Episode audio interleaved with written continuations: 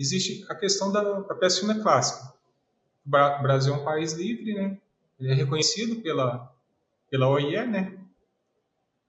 É, então, se não me falha a memória, a cada dois anos, mais ou menos dois anos, o Brasil tem que demonstrar que ele continua livre dessa doença. Então, é feito um estudo para demonstrar isso. Como é que é feito esse estudo? É, é feito um sorteio né, nas propriedades. É, em todos os estados né, que compõem a zona livre. Então, o pessoal vai até essas propriedades, coleta as amostras e envia para o laboratório.